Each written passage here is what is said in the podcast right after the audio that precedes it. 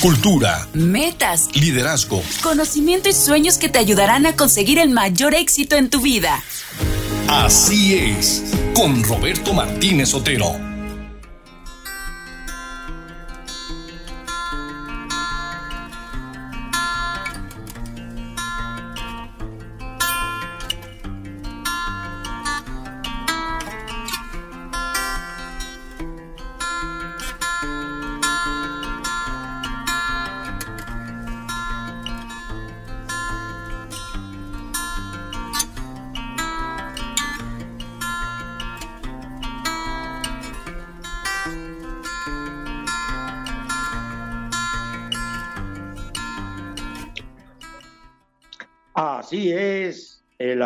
Poblano.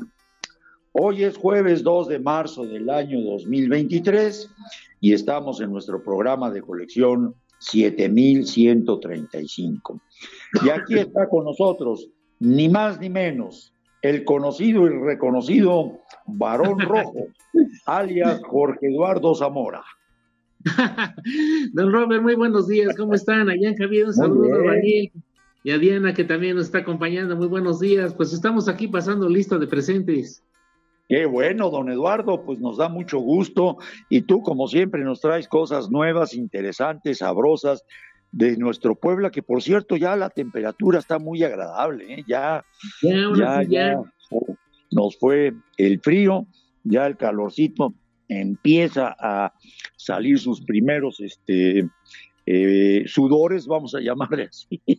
Efectivamente. eh, no, no, ya, ya. Ahora vamos a estarnos quejando de qué bárbaro, qué calor está haciendo. ¿Qué nos trae hoy nuevo? Pues aquí quisiera platicar de primeramente, don Robbie, al querido público, un saludo a todo el público que tengo el gusto, el honor, el privilegio de que, pues, igual contigo que cada domingo me abre las puertas de sus hogares para escuchar mis anécdotas, pues también aquí te agradezco a ti que me invites aquí a tu programa. Pues en esta ocasión, fíjate que les quiero preguntar al querido público que nos comenten, que nos platiquen, ¿quién de ustedes de niño no tuvo un camioncito de bomberos de juguete? ¿O quién de ustedes no se emocionó al ver pasar el camión de bomberos cuando iba a algún, algún servicio? Pues, ¿qué les parece? En esta ocasión, pues no vamos a hablar de los camioncitos de bomberos de juguetes. ¿Tú llegaste a tener, don Robert, de niño, o tus hijos les compraste algún camioncito de bomberos de juguete? Sí, como no, pues eran clásicos, era, era lo bonito de aquellos días, ¿no? Los famosos camioncitos de bombero con su escalerita, todo eso, pero eran de lámina. Efectivamente, sí, efectivamente. Hoy en día piezas de colección. ¿Tú, Daniel, no tuviste algún camioncito de bomberos de juguete cuando eras niño? Ahí en cabina. ¿Eh? Sí, sí, tuviste, ¿verdad? Así es. Mira, nada más. Todavía, pues todavía, todavía es niño, Daniel. ¿eh? Todavía, exactamente, todavía, no, era algo hermoso. Pues ahora les quiero platicar Vamos a tocar, don Robert, primeramente, pues uno de los eh, servicios públicos, pues hasta a veces parece que es, eh, durante algún tiempo fue uno de los servicios públicos más olvidados, pero de los más heroicos. Y de por sí es la única oficina de gobierno, el único departamento en todos los municipios en el país que recibe el título de heroico, el heroico cuerpo de bomberos. ¿Qué te parece? ¿Eh? Sí, así es, y además muy merecido, ¿eh? Efectivamente. Muy merecido porque pues son gente que cuando están las cosas completamente difíciles, todo el mundo tiene terror, ellos llegan valientemente, aunque vienen bien equipados, pero pues no dejan de tener eh, miedo o, más bien no miedo, porque eso es precisamente lo que no tienen, es miedo de estar ahí y arriesgando su vida, eso definitivamente merecen bien el título de, de este, heroicos, claro que sí.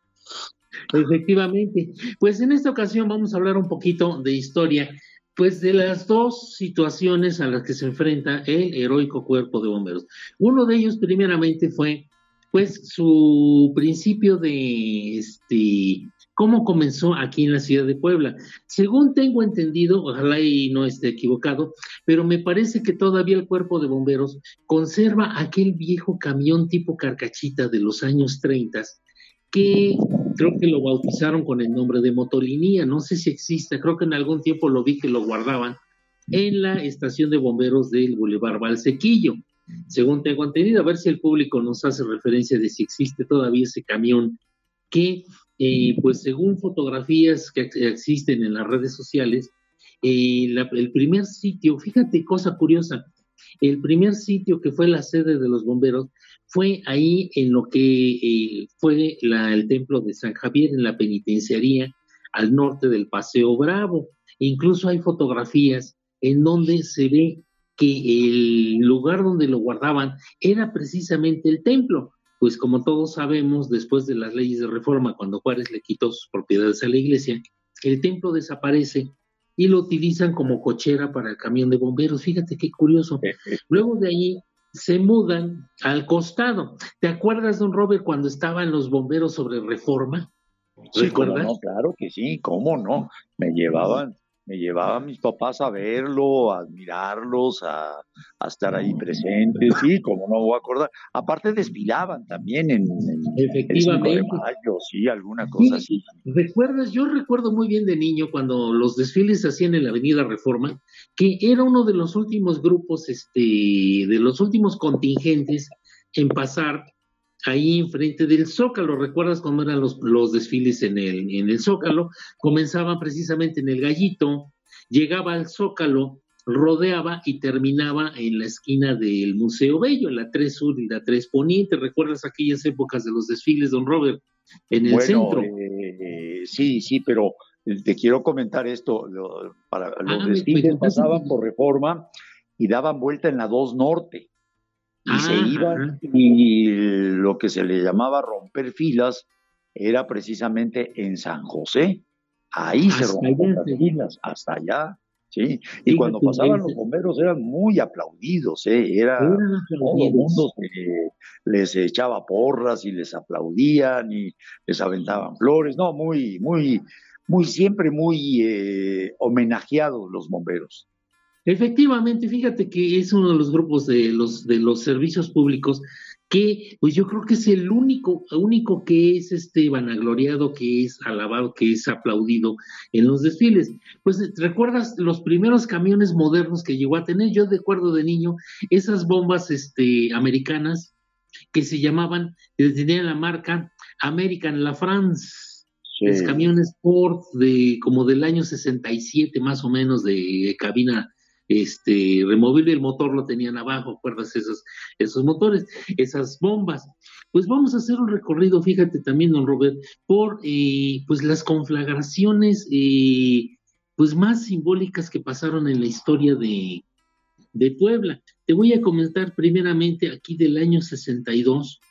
muchas de ellas tú las vas a recordar, obviamente. Aquí tengo el dato de más o menos noviembre del 62, de que se quemó una fábrica de guata, de borra para la industria textilera, la, guata, que es ese producto de relleno que se utiliza para relleno de cojines y de sillas. Esta planta eh, procesada, esta fábrica de guata, estaba en la 9 Poniente y la 17 en Santiago, un poquito abajo de lo que fue eh, el Alfa 1, por ese rumbo de ahí. Sufre, no sé si eso fue en el año 62. Voraz incendio provocó pánico en la populosa zona. Aquí está hablando aquella fábrica de Guata.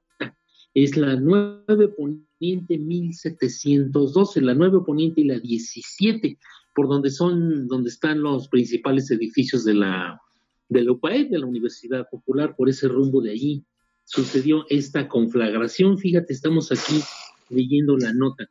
¿Qué opinas? ¿Tú, tú llegaste a recordar este, este momento? Fíjate que no, de ese incendio no me acuerdo, la verdad no me acuerdo y sí, pues estaba 62. Yo te quiero comentar una anécdota ¿Sí? que viví en Córdoba. Tú sabes, y lo he comentado muchísimas ocasiones, eh, viví en la ciudad de Córdoba de 1968 a 1972. Había un señor, ya murió, no tiene mucho, que se llamaba Luis Sainz López Negrete. Este era un personaje de mucho dinero porque él se dedicaba a la cuestión del beneficio del café. Pero tenía, mm, pues vamos a decirle, puntadas, puntadas filantrópicas muy importantes. Y un buen día salió en el periódico de El Mundo, que era el de mayor circulación en aquellos días en la ciudad de los 30 caballeros, una noticia que decía, eh, el señor don Luis Sáenz López Negrete recuerda a su bisabuelita que nació en Oviedo, España, en el año 1902 y que hoy estaría cumpliendo años. Y en homenaje a mi bisabuelita, me permito regalarle a la Cruz Roja de Córdoba una, un tanque, un camión tanque de bomberos que he, que he comprado en Houston, Texas, y que hoy llegará a esta ciudad. Y efectivamente llegaba el tanque, llegaba el camión de bomberos, impresionantemente hermoso, bellísimo, que lo regalaba Luis Sainz López Negrete en homenaje a su bisabuelita.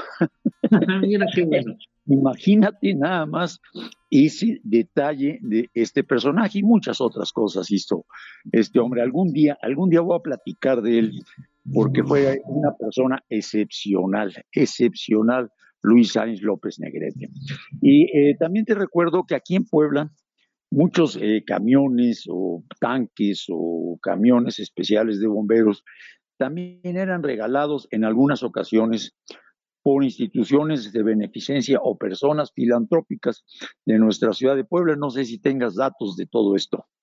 Sí, tengo algunos datos. Yo recuerdo más o menos en los años 70, cuando uno de los camiones y una de esas pipas fue regalada por el señor José Montoto. Yo me recuerdo muy bien. El Montoto. Don Castor Montoto seguramente o don Enrique Montoto, ¿no te acuerdas? Pues nomás recuerdo que el camión decía Montoto, era, era, era una pipa de las pipas de para transporte del agua y uno de los camiones.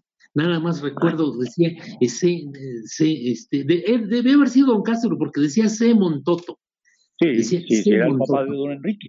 Era el papá de don Enrique. Exacto. Pues nos vamos a publicidad 11-17 y seguimos con los bomberos. ¿Eh? Vámonos. Seamos una sociedad de convivencia. Sigue con nosotros en Así es. Vuelve tu inteligencia en una oportunidad para crecer. Así es. Regresamos.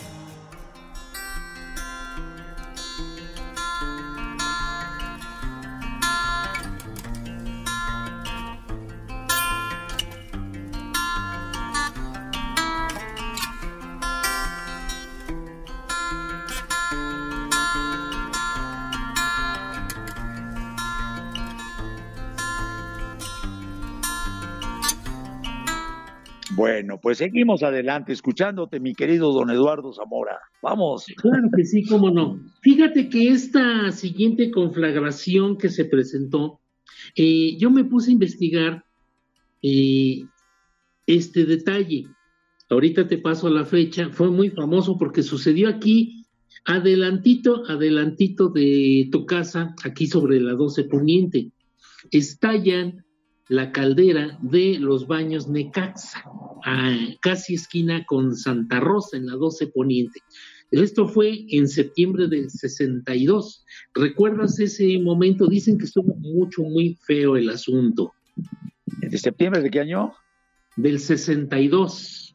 Oye, pues fue muy seguido después del de la 9 Poniente, el mismo año, ¿no? Efectivamente, en el mismo año se suscitaron esas tragedias. Aquí hay un detalle que quiero hacer mención, sobre todo me puse a analizar porque leí la nota completa y eh, estalla la caldera, pero a mí me, eh, me, extraña porque de una manera muy, eh, desde mi punto de vista, muy hasta infantil, dan una conclusión de que el accidente lo provocó un rayo, que fue la onda electromagnética del rayo que cayó en el templo de Santa Rosa, el que provocó que estallara la caldera. Esa eh, conclusión a la que llegaron los peritos de esa tragedia se me hace muy infantil, no, no tiene ni pies ni cabeza. Es físicamente imposible que eso haya sucedido. Y después de ver las fotografías me doy cuenta que como todos los baños públicos de aquella época y las textileras, tenían calderas hechizas. Esto es, eran calderas hechas a mano con un sistema que se le llamaba caldera de tubos de agua. Esto, eh, y sobre todo me llama mucho la atención, ¿por qué autorizó el ayuntamiento en esas fechas, estamos hablando finales de los 50 y los 60, que instalaran una caldera en un segundo piso. ¿Cómo es posible? Pues instalaron la caldera en un segundo piso, sin ninguna medida de seguridad. Obviamente, hasta yo pienso que en aquella época, pues ni siquiera eh, las autoridades del ayuntamiento tenían la idea, la magnitud del peligro que podía causar una caldera en el interior de un edificio, porque los baños de Caxa ocupaban, hasta la fecha todavía existen, la planta baja y el primer piso. Pero eso es lo que a mí me sorprende. ¿Cómo es posible eso? Simple y sencillamente fue descuido del fogonero, lo que provocó la acumulación de presión en la caldera y eso causó la explosión. Tumbó el interior completo del edificio, lo destruyó totalmente. Por eso y luego a la conclusión a la que llegaron las autoridades, se me hace muy infantil. Si hubiera sido un rayo, lo primero que destruye es el templo de Santa Rosa, porque pues los templos no tienen una cimentación de castillos como una construcción moderna. Lo único que sostiene a los templos religiosos pues son los contrafuertes, pero son de piedra, no tienen alma que los sostenga en el interior de esos, de esos arcos que los sostiene. Por eso es que, pues no sé por qué motivo en 1962, estando de alcalde este, Eduardo Cuemerlo, eh, llegan a esa conclusión, que no, es que fue la onda electromagnética causada por un rayo. Eso es muy infantil, fue muy tonto. Es una, es una opinión personal que te digo. Pues yo conocí, yo trabajé en la industria eh, vendiendo refacciones industriales y yo me dediqué algún tiempo a vender refacciones de caldera. Yo aprendí toda la teoría de calderas, por ah, eso es que pues, conozco muy bien eso. Pero esta conflagración también se suscitó en 1962. ¿Qué te parece? Eh, ahorita te voy a pasar otra nota. Esta es del año de 1968. Pues nos da tiempo todavía, eh, vamos al corte comercial, ¿nos da tiempo? ¿No? Sí, todavía. ¿Todavía? Ah, perfecto. Es que me estoy sí, todavía tenemos cinco minutitos más ah, para llegar a las 11.30. Exacto. Por lo, que, por lo que me indica este Daniel que estoy viendo en, en cabina. Bueno, fíjate que esta, esta otra tragedia en 1968, te la voy a leer. Ay, nomás que tiene la letra muy pequeñita. Tremendo incendio se registró ayer en la 68 Poniente debido a las materias petrolíferas sobre el río corrían dificultosamente. Se incendió el río por el lado de la 68 al norte de la colonia Santa María. ¿Qué colonia viene siendo? Las Naciones Unidas, ¿no? Por ahí, cerca de la aceitera. ¿Verdad? Sí, sí, 7 norte y la 68. Se incendió el río. Las, se le, le, echan la culpa, ya estaba, ya existía la fábrica aceitera que está, ¿en cuál está? Está en la 80, ¿no? Este, por ese rumbo donde está la nueva terminal de, del ferrocarril. Arrojaron de lubricante de sobrante al río y se prende. Causa estragos, se prende todo el río desde la 68 hasta allá muy cerca de la colonia Santa María, causando pánico entre la gente. Esto se suscitó, ahorita vas a ver la fecha, y nomás tengo el año 68. También eh, causó estragos esta tragedia.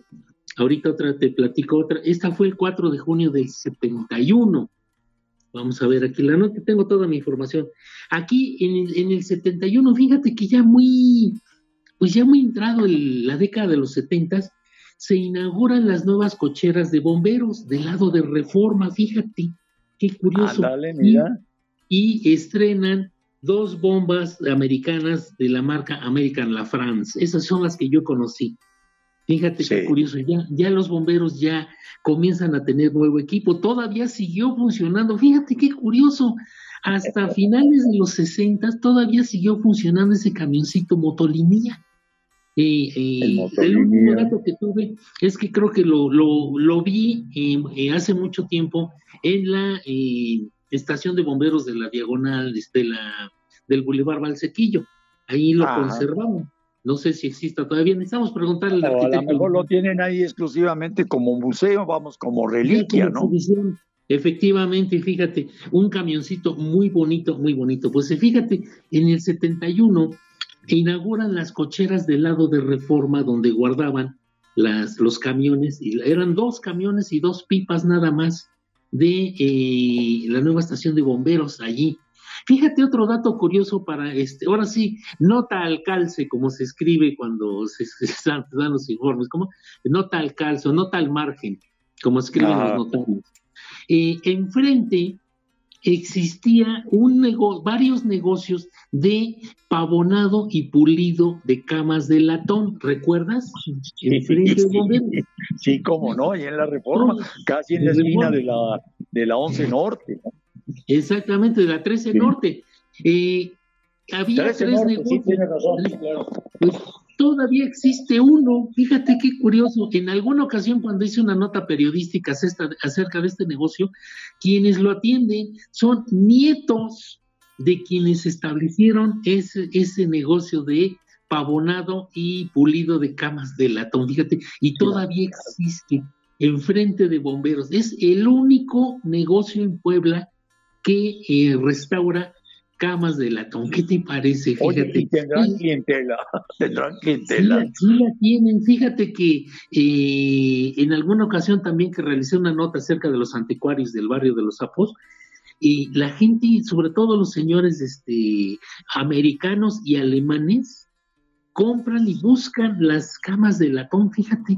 Yo les pregunté, bueno, ¿para qué? ¿Para museo o algo? No, dice, para usarlas se les adapta, porque hay otro dato curioso que la gente no sabía.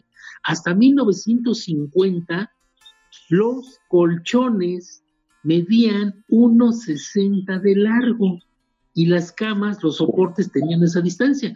Hoy en día los colchones miden 1,80 de largo. O sea, cosa curiosa, el mexicano conforme fueron pasando las generaciones, aumentó su estatura. Fíjate, ese dato curioso me enteré cuando realicé esta nota acerca de las cámaras. Fíjate que, ahorita me has hecho recordar algo. Tuve un amigo que medía exactamente dos metros. Ah, y eh, alguna vez fui a su casa, era mi vecino en la colonia Humboldt, y, en su cama tenía un añadido para ah. poderse acostar estirado, añadido, ¿eh? para poderse acostar estirado. O sea, la cama no era suficiente para los dos metros que tenía de estatura y se puso ah. Sí, sí es cierto. Ahorita que me platicas ese detalle, don Robert, yo recuerdo de niño un negocio que estaba en la 2 Norte que se llamaba la cama moderna. Sí, no. Vendía, vendía unos colchones, pero eran angostos y largos. Ahorita que me estás diciendo, tienes razón. Yo me preguntaba, bueno, ¿para qué serían esos colchoncitos? ¿Serían para perritos o para qué serían? Mira, ahorita que me estás diciendo ese detalle, sí es cierto, era para alargar las camas. Yo sí vi eso, yo sí los vi en ese negocio allí en la 2 Norte.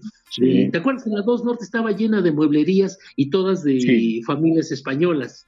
Sí, como no, la 2 Norte, claro. Y el más famoso. Oye, nos vamos ya publicidad 1131. No, vámonos, ¿Eh? vámonos, si no se enojan los patrocinadores. Mientras vemos.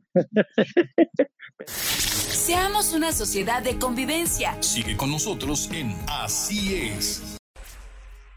Vuelve tu inteligencia en una oportunidad para crecer. Así es. Regresamos.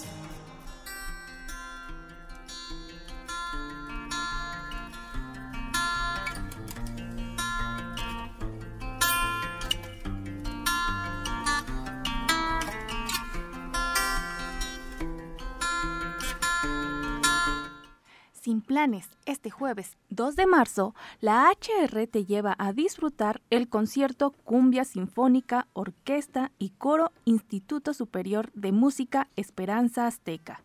La cita es en el Teatro Principal Centro Histórico de Puebla a las ocho y media de la noche, no te lo puedes perder.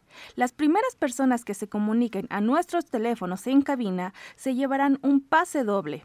Pon más HR a tu vida. Vamos, pues, pues seguimos. Fíjate que quiero agregar algo, Eduardo, que de este amigo que medía dos metros y que tuvieron que ponerle un añadido a su cama para que pudiera acostarse estirado. Desgraciadamente él murió muy joven, murió de 42 años. Mm. Y el problema que tuvo fue que cuando murió conseguir un ataúd a su medida fue también otra cosa muy complicada. Fíjate nada más, el tener dos metros de estatura no es muy conveniente, que digamos. Así que no vais a crecer más, Eduardo. Desde vos solo estoy creciendo a lo ancho. También, también puede ser con, también puede ser problema conseguirte ataúd. ¿eh? No, pues en ese caso, ya le dije a mi señora que se consiga un ataúd redondo. Exactamente. Pues sí, don Robert, fíjate, esta otra confederación también fue muy, pues fue muy sonora por lo espectacular que se suscitó. Esta fue del año 1973 en esas épocas se quemaron los talleres de mantenimiento del que todavía existía el ferrocarril interoceánico ahí en la 4 Poniente, aunque ya no existía la, la terminal, la terminal fue demolida a finales de los 50 por el 58 más o menos, según me platicó mi señor padre en algún momento, pero todavía existía movimiento en los patios de ferrocarril del interoceánico pues se quemó, se quemaron los talleres, causó una, una conflagración enorme allí en la 4 Poniente. Estamos hablando más o menos a la altura desde la 15 hasta la 19 Poniente. Era el rumbo que causó esta eh, tragedia, estuvo eh, enorme. En los talleres hubo un pequeño incendio y de este no se puede controlar y brinca a los depósitos de combustorio de las máquinas de ferrocarril que fíjate todavía tenían en funcionamiento. Fíjate, ahí tuvo la necesidad, entraron muchísimos voluntarios del rumbo de la colonia, bueno, de la entonces que después se llamaría la colonia Amor, en la dos, dos ponientes, vecinos de ahí, todos ahí se abocaron a controlar el incendio. Las pérdidas se estimaron en más de 50 mil pesos. Estamos hablando del año 73, fíjate nada más. ¿eh? Ahí se nomás, nomás, para que saques la cuenta, acuérdate a cuánto estaría el dólar en aquellos días y a cómo estaría, cómo está ahora. O sea, más o menos estábamos hablando a 12.50 el dólar 12.50 está como a dos, está como a dos mil y tantos pesos. Efectivamente, 12.50. ¿Te acuerdas? Que por ahí. Exactamente, y te acuerdas qué bonita estaba la época de el dólar de 12.50, yo sí la recuerdo con muchísimo cariño, efectivamente. Así es, fíjate, pues este detalle se suscitó ahí, fíjate, la catástrofe incendiaria reunió a cientos de trabajadores ferrocarrileros y curiosos en un vasto sector de la ciudad. Las llamas y los hongos de humo se veían a cientos de metros y se comentaba que ahí estaba ocurriendo lo peor. Varios toneles de diésel hervían peligrosamente y en cualquier momento se tenía que estallar. Fíjate nada más, yo recuerdo más o menos de niño que sí se oía hablar de esa tragedia de aquella época. Y te voy a platicar otro detalle también. Aquí tu casa, que está aquí en el centro histérico, Estamos a unos pasos de la 3 Norte. En aquellas fechas, 1972 o 73, hubo otro incendio en el centro histórico que fue muy mencionado porque acababan de inaugurar su nuevo edificio. Se quemó la mercería La Cadena. ¿Tú te acuerdas, don Robert, aquí en la 3 Norte? De los Zavala, de los de los Zavala Gitani. Exactamente. Se quema la nueva, el nuevo edificio, lo acababan de construir y se quema y estuvo de, proporciones increíbles. Yo recuerdo de niño, no estaba yo aquí, pero mi padre sí estaba aquí en esta casa misma donde hoy habito, y este platicó que estuvo muy feo, estuvo muy peligroso, se quemó totalmente el edificio recién inaugurado, ese edificio moderno, allí en la 3 Norte, entre la 8 y la 10 Poniente. Fíjate, nada más. Fíjate que por más que traté de buscar la nota, no la encontré, no, no logré ese dato acerca de el, el incendio de la cadena. Fíjate, debió haber sido entre el 72 y 73 más o menos esa fecha, yo sí, sí la ubico, pero no, no he encontrado la nota. Seguimos buscando mi esposa y yo, fíjate, nada más. ¿eh? ¿Qué te parece este, este dato? Ahí todavía estamos en tiempo, sí, todavía estamos en tiempo. Sí, no, tú no te preocupes, aquí nosotros te vamos controlando. Tú dedícate a, a pasar en aquellas épocas. Exactamente, claro. Fíjate que es otro incendio, ya fue, digamos, en la época moderna se quema este una de las crujías de San Juan de Dios. ¿Recuerdas que todavía eran, eran este la, preventiva? ¿Recuerdas aquí en la, enfrente del templo de, de eh, el Señor de las Maravillas? De, pues era este, era, era, era este en una época era hasta cárcel ahí, ¿no? Efectivamente, se quemó la panadería y de ahí eh, explotan eh, dos de los tanques de gas que utilizaban en la panadería, fíjate, nada más está ahí el horno y se pierden ahí, hubo, estuvo muy feo el asunto. En el 76, fíjate, yo, yo ya, ya, ya más o menos recuerdo. Y también a los pocos días, los pocos meses, se incendia la panadería La Verdad. ¿Te acuerdas dónde estaba? En la 3 Sur, enfrente de las oficinas de la CTM. ¿Ya te ubicaste? No, claro que sí, me acuerdo. La panadería, sí, sí, la, verdad. Se quema, se quema la panadería. Y como era casa antigua, que los techos eran de, de terrado, que tenían vigas de madera, pues ni a Melón le supo a la lumbre quemar los techos y se vino abajo la panadería. Fíjate, en la panadería, la verdad, aquí en la 3 Sur, Ahí duró mucho tiempo esa panadería, yo la recuerdo mucho. Era la época de las grandes panaderías en el centro histórico. ¿Te acuerdas aquella época? Yo ya sí las viví muy, muy bien. Creo que nada más sobrevive este, la Flor de Puebla, ¿no? Este, don Robert, ya no hay otra panadería de fama. Ya no, todas desaparecieron. Sí, no, la Flor de Puebla, sí, en la, en la, la 3 Sur, la primera calle de la 3 Sur pero sí había una barbaridad de, panaderías. Vaya, es que mencionarlas todas sería un buen rato, ¿no? Uh, sería un buen rato. Se me hace que vamos a hacer un programa especial dedicado porque, ¿cómo nos traen recuerdos?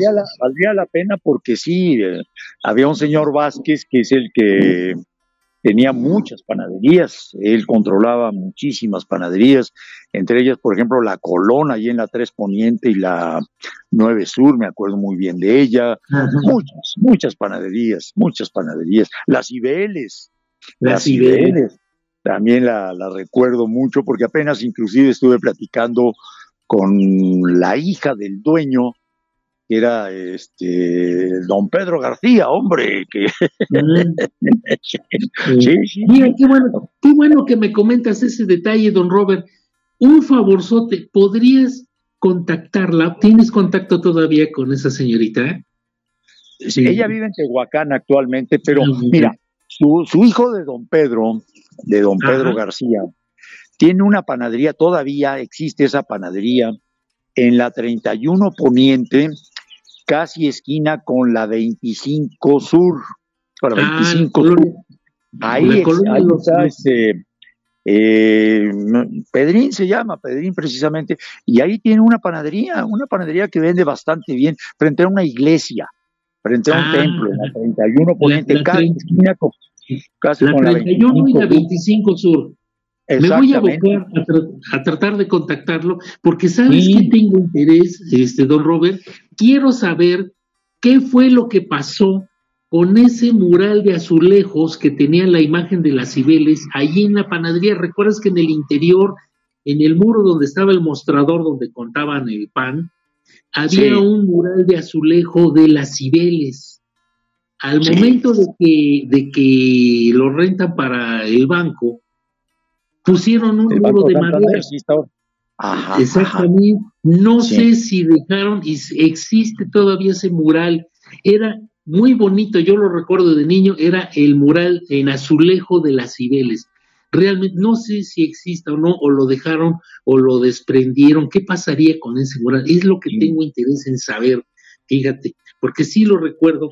Pues ahí está, ahí está el, el hijo del propietario y luego también tenía un hijo médico muy reconocido aquí en Puebla, García, ahora no me recuerdo cómo, que por cierto ya murió el médico, pero, pero Pedrito, el, el hijo del señor de las Cibeles, ahí está, tiene su panadería exactamente frente al templo este que estamos hablando de la 31 Poniente, casi esquina con la 25 Sur. Ah, voy a contactarlo, voy a contactarlo porque tengo interés, porque realmente las Cibeles... Y le dices que de mi parte además, porque me conoce bien.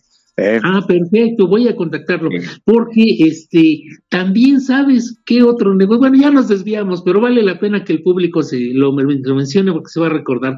Aquel, aquella cocina que estaba enfrente de las Cibeles que duró muchísimos años, que se llamaba El Parador. El Parador. Esa, esa pana, ese, ese, ese, que, que guisaban exquisitos, ¿eh? Era de la, era de la viuda de Pedro Tarno. Pedro ah. Tarno fue el propietario de una zapatería muy famosa que estuvo en la primera calle de la entonces Maximino Ávila Camacho que se llamaba Lorena. Ah. Y te quiero platicar que eh, cuando me acerqué con don Roberto Cañedo Martínez, allá por el año de 1961, para decirle que quería yo hacer un programa de entrevistas desde el Hotel Royalty con todos los actores que venían al teatro principal. Me dijo, consíguete dos patrocinadores y hacemos el programa con muchísimo gusto. A control remoto desde el Royalty, entrevistando a los actores que llegaran al teatro principal. Y precisamente eh, Pedrito Tarno, de Calzado Lorena, Zapatería Lorena, fue uno de esos dos ¿eh? patrocinadores. ¿sí? Y su, su esposa Marta quedó viuda y puso ese negocio de El Parador, que fue muy famoso porque vendía muchísimo, sobre todo comida para llevar. Efectivamente. sí, como no lo recuerdo. El Parador, recuerdo. Bueno, ya nos desviamos. Cuando estamos aquí hablando de hacer. Ahí vamos al corte comercial. Por ahí en cabina. Ya, vamos al corte. Ya, vámonos, vámonos, rápido. Seamos una sociedad de convivencia. Sigue con nosotros en Así es. Vuelve tu inteligencia en una oportunidad para crecer. Así es. Regresamos.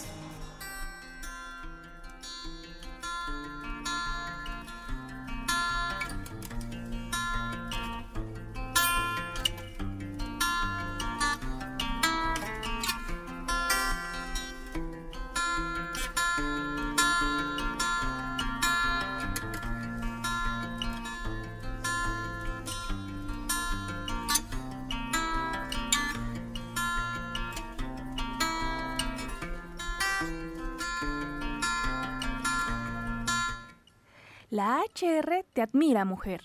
Marzo nos recomienda que sin ellas no existiría el, nos recuerda que sin ellas no existiría el amor. Así que mantente al pendiente de nuestra programación para llevarte regalos que, tenga, que tenemos para ti.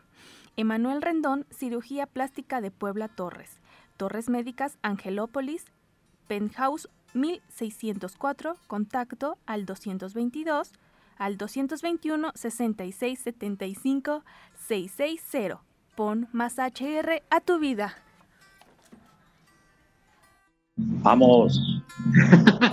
Así es. Adelante, mi querido Eduardo, vámonos. Así es. Pues mira, ya para terminar este, este programa, eh, dos últimas eh, tragedias que también marcaron, eh, una de ellas enorme, que dio fue la pauta para marcar un antes y un después de los cuerpos de bomberos, del cuerpo de bomberos aquí en la ciudad de Puebla. El 19 de junio, Día del Padre de 1977, estalla la planta de sustancias químicas Promociones Industriales, la famosísima Primex, al norte de Puebla. ¿Recuerdas esa ocasión, don Robert? Fíjate que sí, te la recuerdo perfectamente bien, mi querido Eduardo.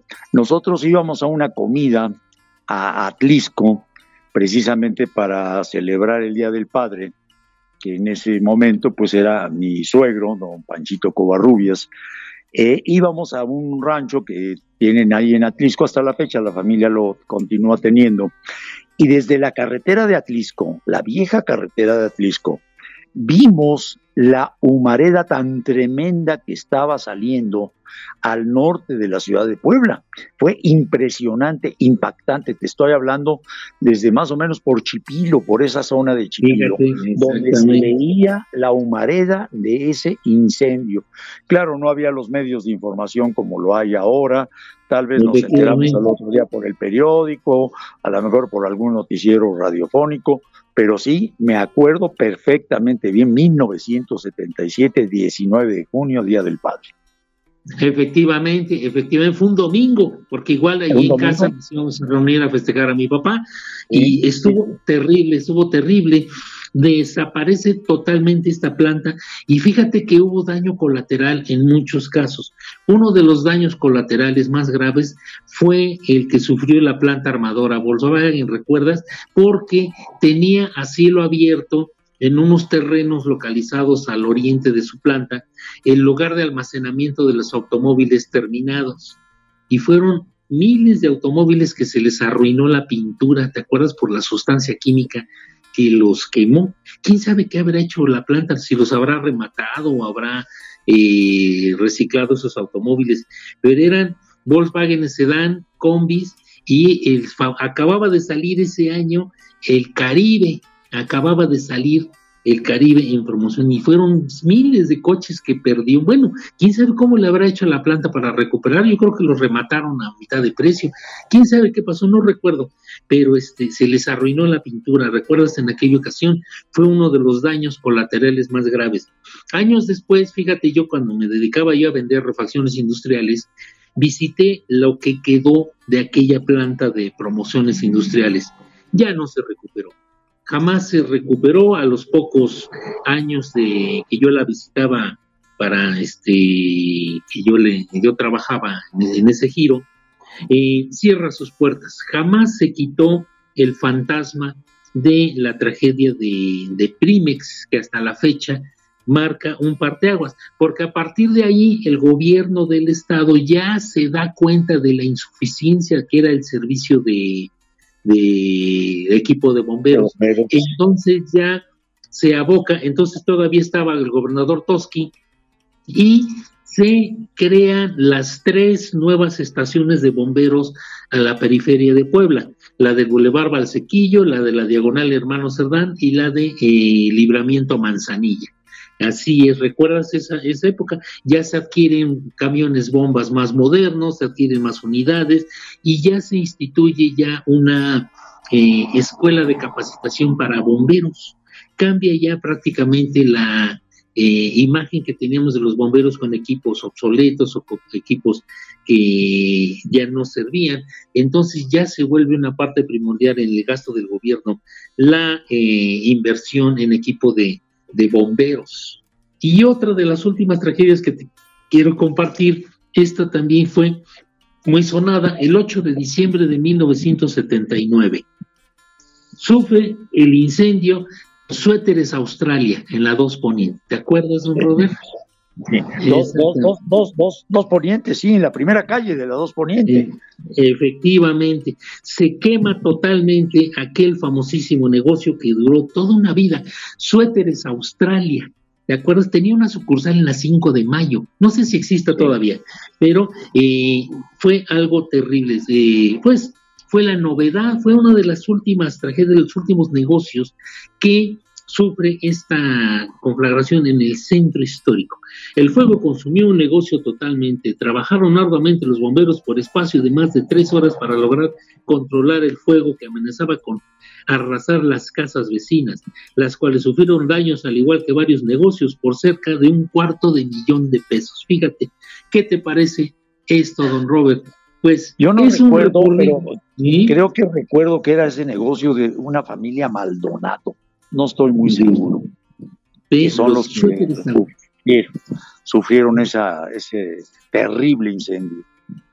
Efectivamente, ¿te acuerdas? Eran dos casas comerciales que vendían puras prendas de punto. Suéteres Australia y suéteres Elba. ¿Te acuerdas? Y también había unos suéteres norte. Fíjate, pues, ¿qué te parece, don Robert, este recorrido por pues las principales conflagraciones que marcaron la historia de Puebla? ¿Qué opinas? Y pues también, pues una pequeñísima mención a manera de homenaje del cuerpo de bomberos que toda la vida siempre fue menospreciado, pero es, como te digo, es la única oficina, la única institución del gobierno en todo el país que recibe el título de heroico. Ninguna otra oficina de gobierno recibe ese título, fíjate, heroico cuerpo de bomberos. Así es, don Robert, ¿qué opinas? ¿Qué te parece? ¿Mm? Pues interesantísimo porque pues es parte de la historia de Puebla, todos los incendios y te repito, el recordar al menos yo sí lo lo hago con frecuencia. Apenas fui por ahí porque hay que sacar las placas allí, donde era la estación de bomberos en la reforma. Y me puse a recordar aquellos días en que pasabas, me llevaba, pasaba yo por ahí con mi papá, con mi, familia, y mira los bomberos, los carros de bomberos, los tanques de bomberos. Eh, todavía estaba por ahí el tubo donde se bajaban los bomberos en el momento de una llamada de emergencia, porque ellos eh, pues, estaban arriba en un segundo piso, eh, pues, vamos a ir a su lugar de descanso, esperando que pasara cualquier cosa. Y en el momento que venía alguna llamada de emergencia, se bajaban por el tubo, por el famoso tubo, que ahora, ahora, ahora para otras cosas, pero ese tubo era importante para los bomberos, arrancaban, ponían las sirenas, las pipas llenas de agua, siempre iba un carro adelante con todo el un Carro tanque. El que sí, llevaban las escaleras, las manguerotas, eh, iban los tanques de agua, y a recorrer la ciudad de Puebla para llegar a donde estaba el incendio, y pues sí, tenían el riesgo de muchas cosas, imagínate, a la hora que estaban, eh, ya no, no es como ahora que hay unos edificios enormes, que es impresionante que lleguen los bomberos a apagar el, el, incendio en el piso 38, imagínate nada más. Pues eran, los edificios más altos eran de 6, 7 pisos, ¿no?